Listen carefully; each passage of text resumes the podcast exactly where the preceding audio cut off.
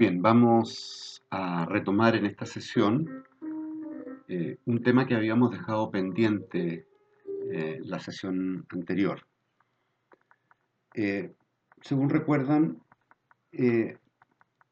dijimos que íbamos a analizar tres analogías que Heidegger consigna en el, en el parágrafo 48 y estas tres analogías son las siguientes, la deuda, la luna y la fruta.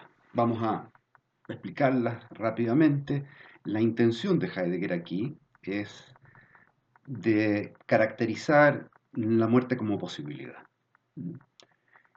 Y en particular el modo como la muerte le falta al Dasein. Entonces va a analizar, por decirlo así, tres modos del faltar. Estos tres modos del faltar corresponden a estas tres metáforas que Heidegger va a, a a consignar en este parágrafo. La primera de ellas es la, una deuda todavía por cancelar, dice Heidegger. Eh, ¿Qué significa esta, esta metáfora de una deuda todavía por cancelar que pudiera eventualmente servir como modelo, por decirlo así, para interpretar el modo como al Dasein le falta la muerte? Eh, significa que para Heidegger dice, la liquidación de la deuda, como supresión de lo que falta, eh, implica aquí la mera agregación de fragmentos uno tras otros hasta que se junta la suma deudada.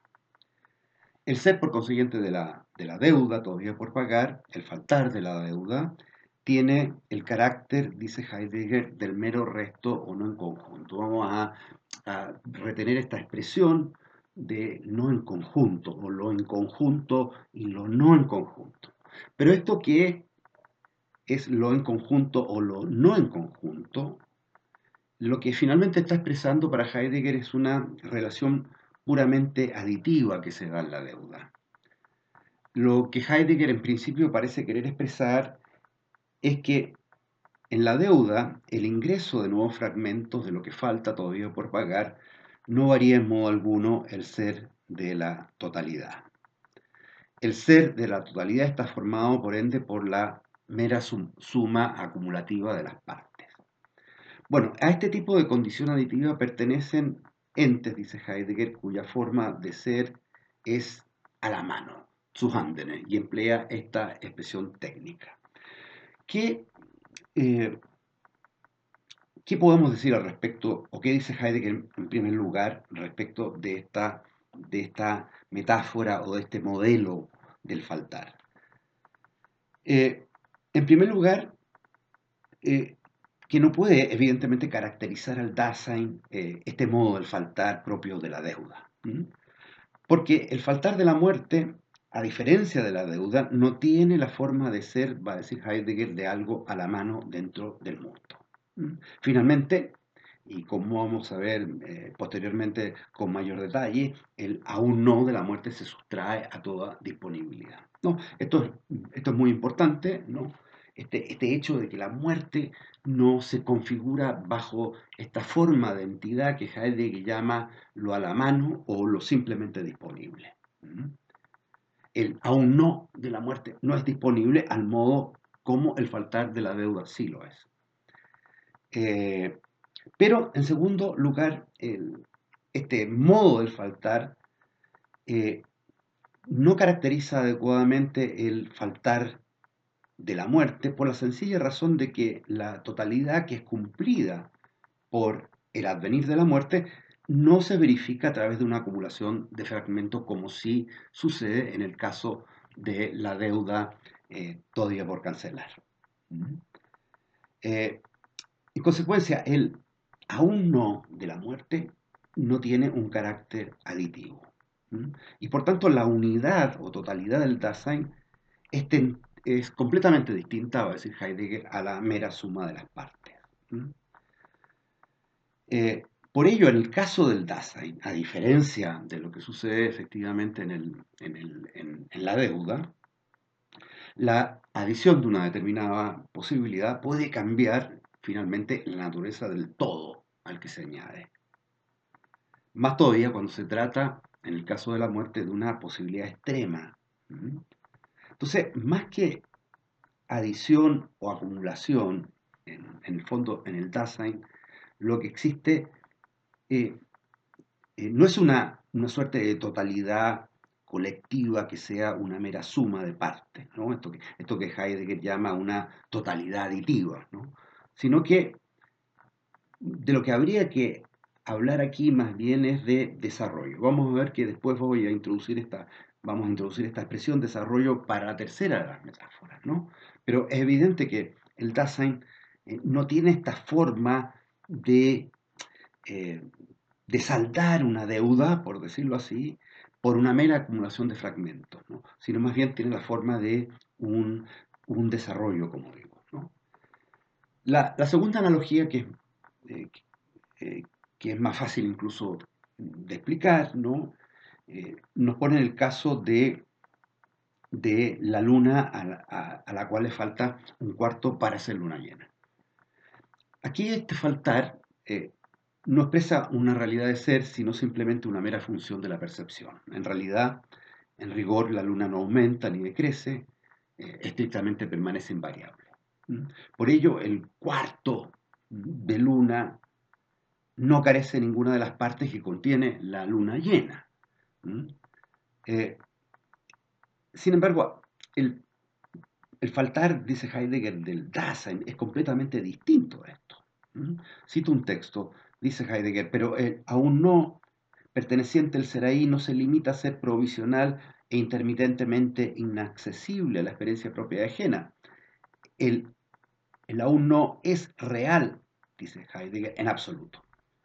El problema no se refiere, continúa, a la percepción, sino a su posible ser y no ser.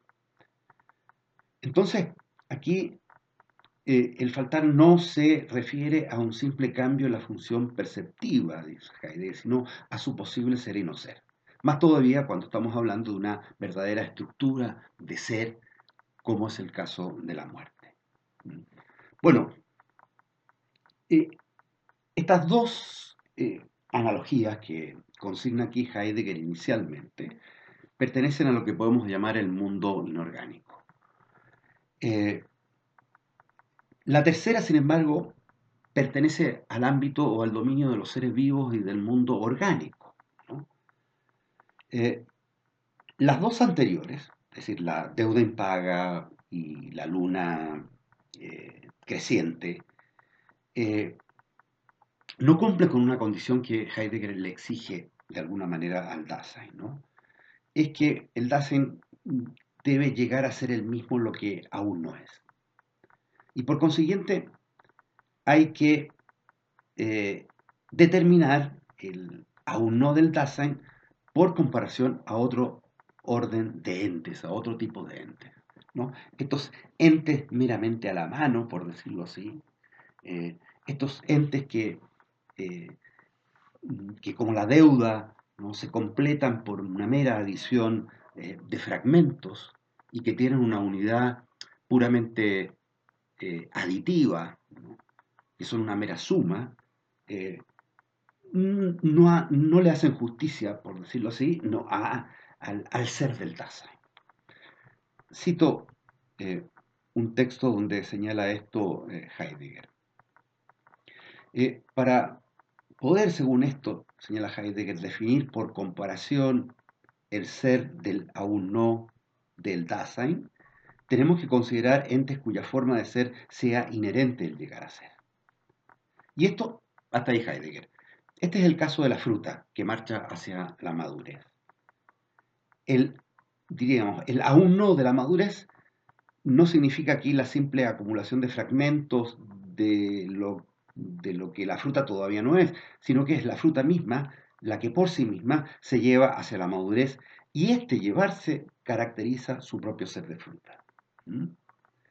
Eh, lo que quiere señalar Heidegger es que en el caso de la fruta, su aún no no es meramente un agregado extrínseco y respecto del cual la fruta pudiera ser indiferente, sino que tal faltar y su respectivo llegar a ser le pertenecen intrínsecamente.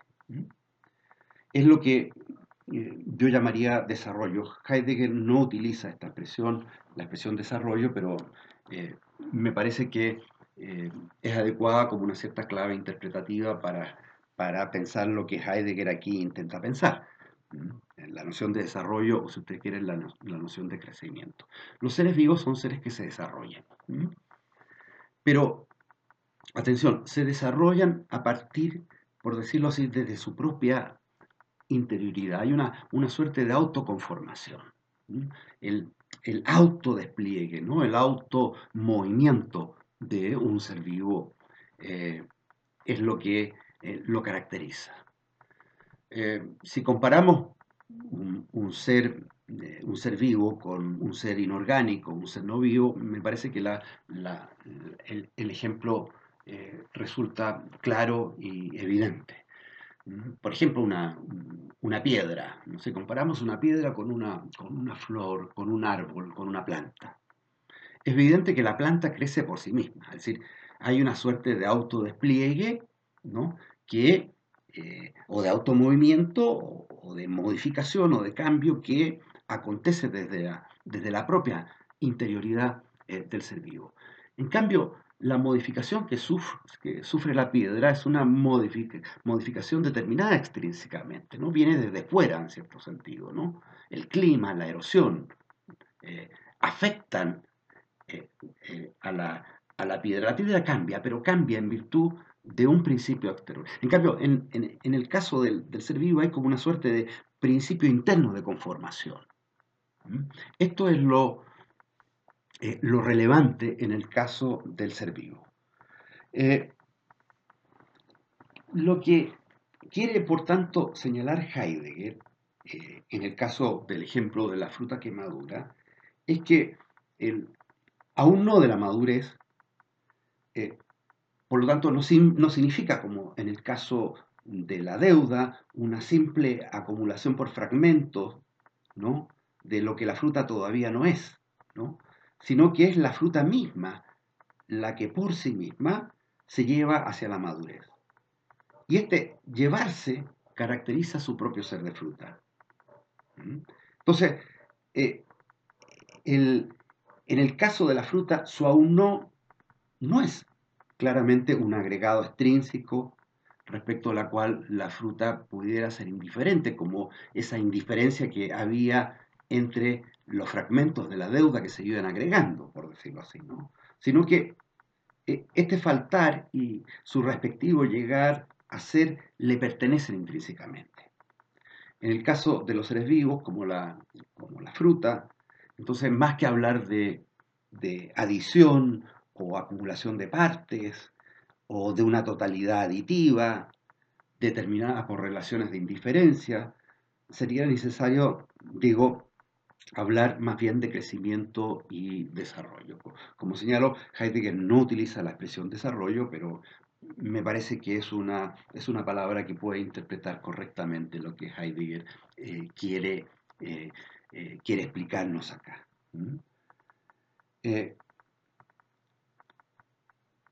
Un texto final de Heidegger respecto de este punto. ¿no?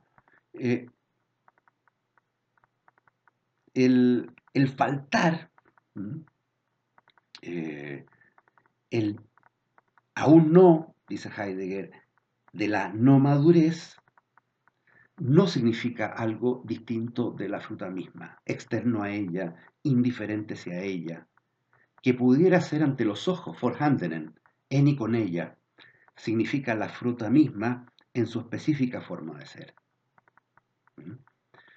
Hasta ahí Heidegger. La conclusión de Heidegger respecto de este modelo, esta metáfora que podría explicar el modo como eh, la muerte le falta al Dasein, es que eh, de manera análoga a la fruta, el Dasein es en cada caso ya su aún no. ¿Mm? Y por tanto, es en cada caso aquello que le falta, es decir, la muerte, el fin. Y por tanto, la, la, metáfora de la, de, la, de la, fruta que madura parece funcional, ¿no? Eh, parece una metáfora adecuada para describir eh, el modo como la muerte le falta al Dasein. Parece una metáfora adecuada para caracterizar a la muerte como posibilidad. Eh, sin embargo, y en este, este es el punto que yo quiero enfatizar, sin embargo, y que de hecho enfatiza Heidegger, eh, sin embargo, la analogía de la fruta parece no funcionar en aspectos muy decisivos.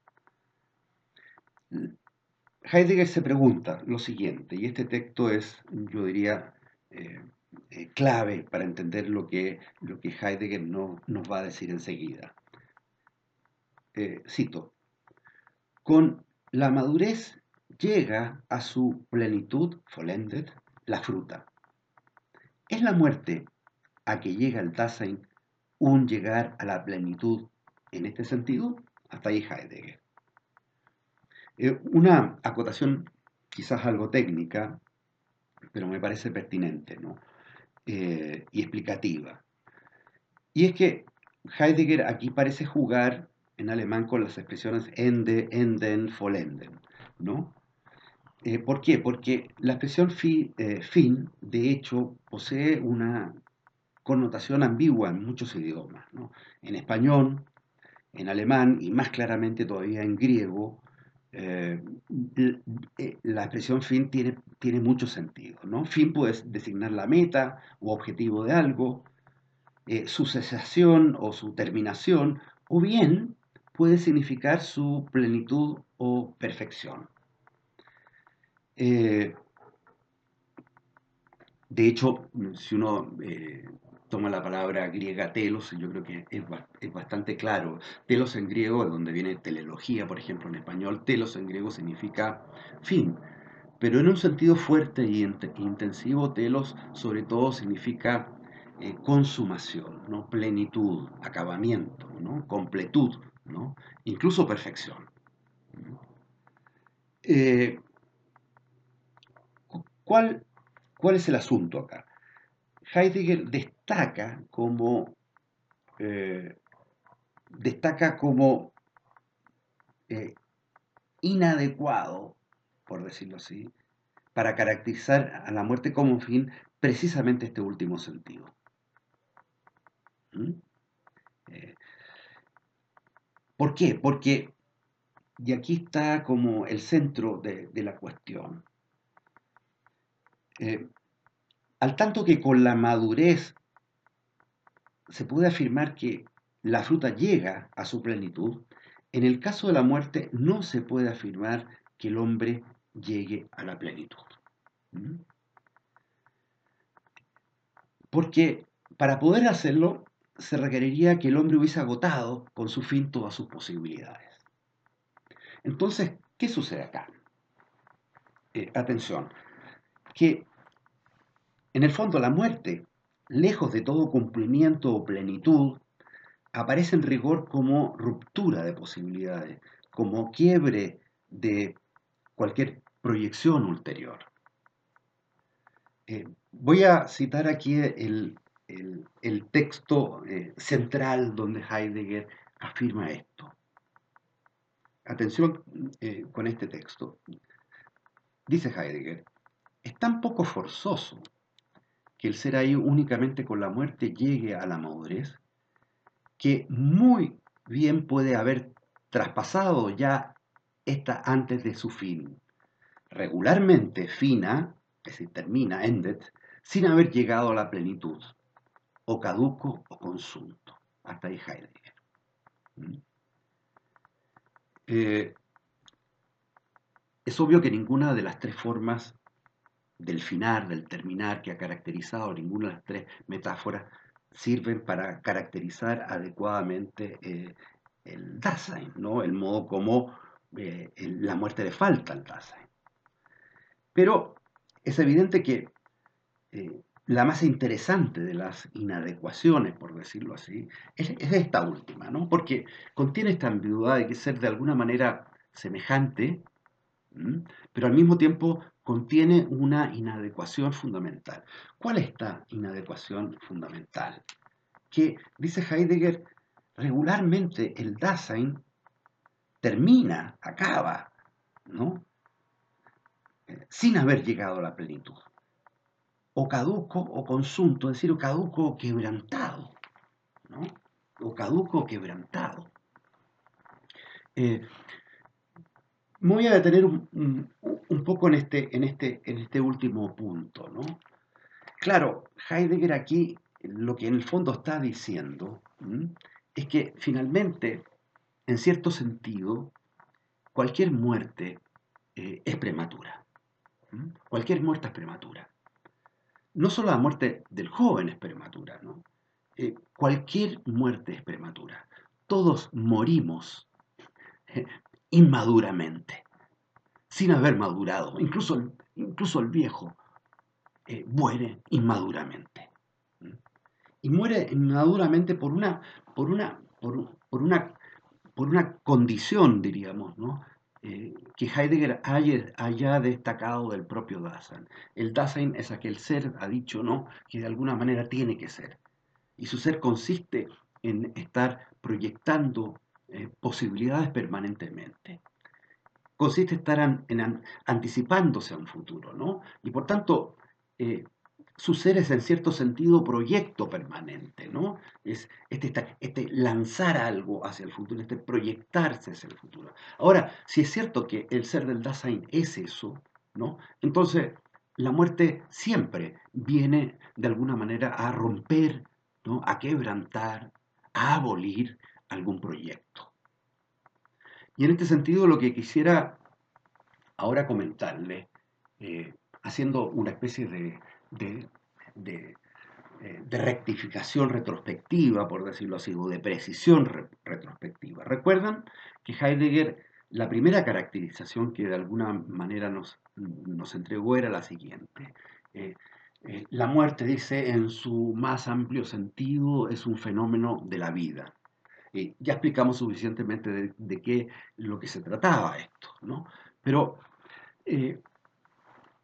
esta, eh, esta afirmación evidentemente puede dar lugar a interpretaciones equivocadas o a una, a una cierta distorsión. ¿En qué consiste esta distorsión?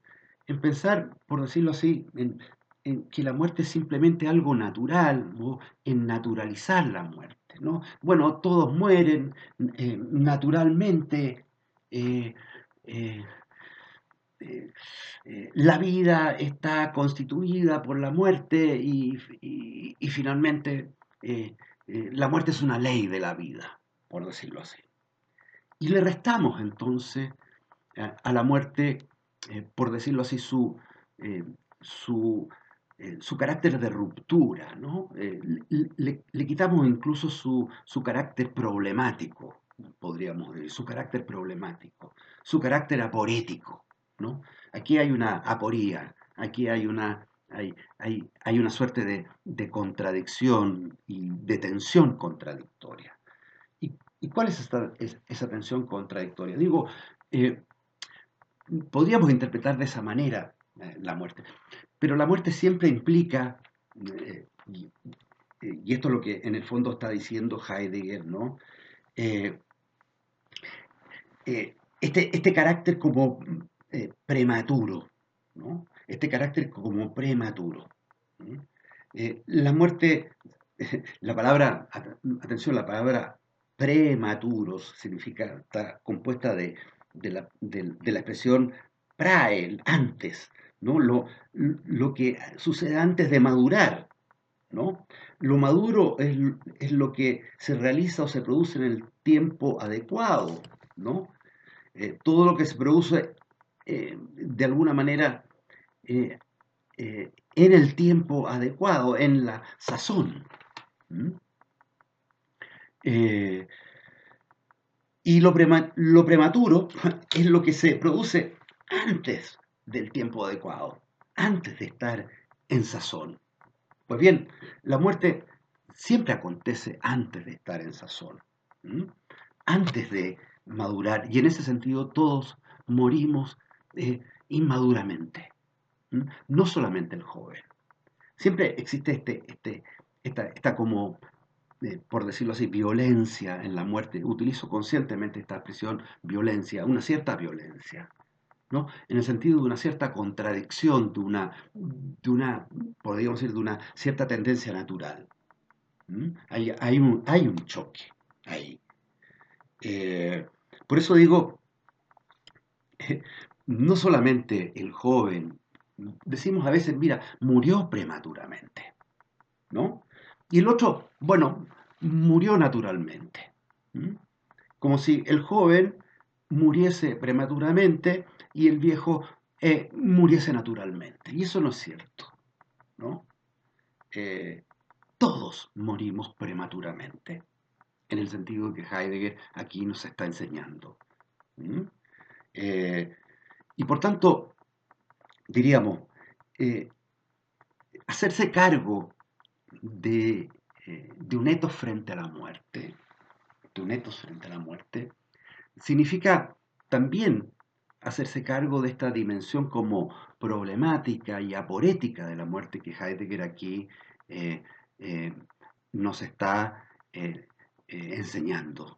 ¿Mm? Hay una dimensión aporética de la muerte que no, no la podemos saltar. La muerte no es como esa fruta, según el ejemplo de Heidegger, que madura y que llega a su consumación, por decirlo así. ¿no? La muerte siempre implica, de alguna manera, la ruptura de un proyecto. Por más que yo diga, mire, ya no, no tengo que esperar mucho, ¿no? O sea, eh, ya, ya no espero, eh, ya, estoy, ya estoy, ya he cumplido todo, eh, ya, ya no tiene sentido un esperar, ¿no? Pero el tema es que siempre hay un esperar. Por tanto, como diría Sartre, ¿no? La muerte siempre viene a deshacer alguna espera, a deshacer alguna espera. Entonces, eh, diríamos, la cuestión de fondo que aparece, que va, la vamos a tratar más adelante, que es esta cuestión de fondo que yo le he señalado, que es el tema de la apropiación humana de la muerte. ¿no? Es posible una poética del morir, es posible un etos frente a la muerte. Eh, bueno, eh, plantear legítimamente esa cuestión significa reconocer también este carácter aporético de la muerte. Sin este carácter aporético, por decirlo así, cualquier, cualquier forma de apropiación no se, hace, no se hace cargo verdaderamente del problema.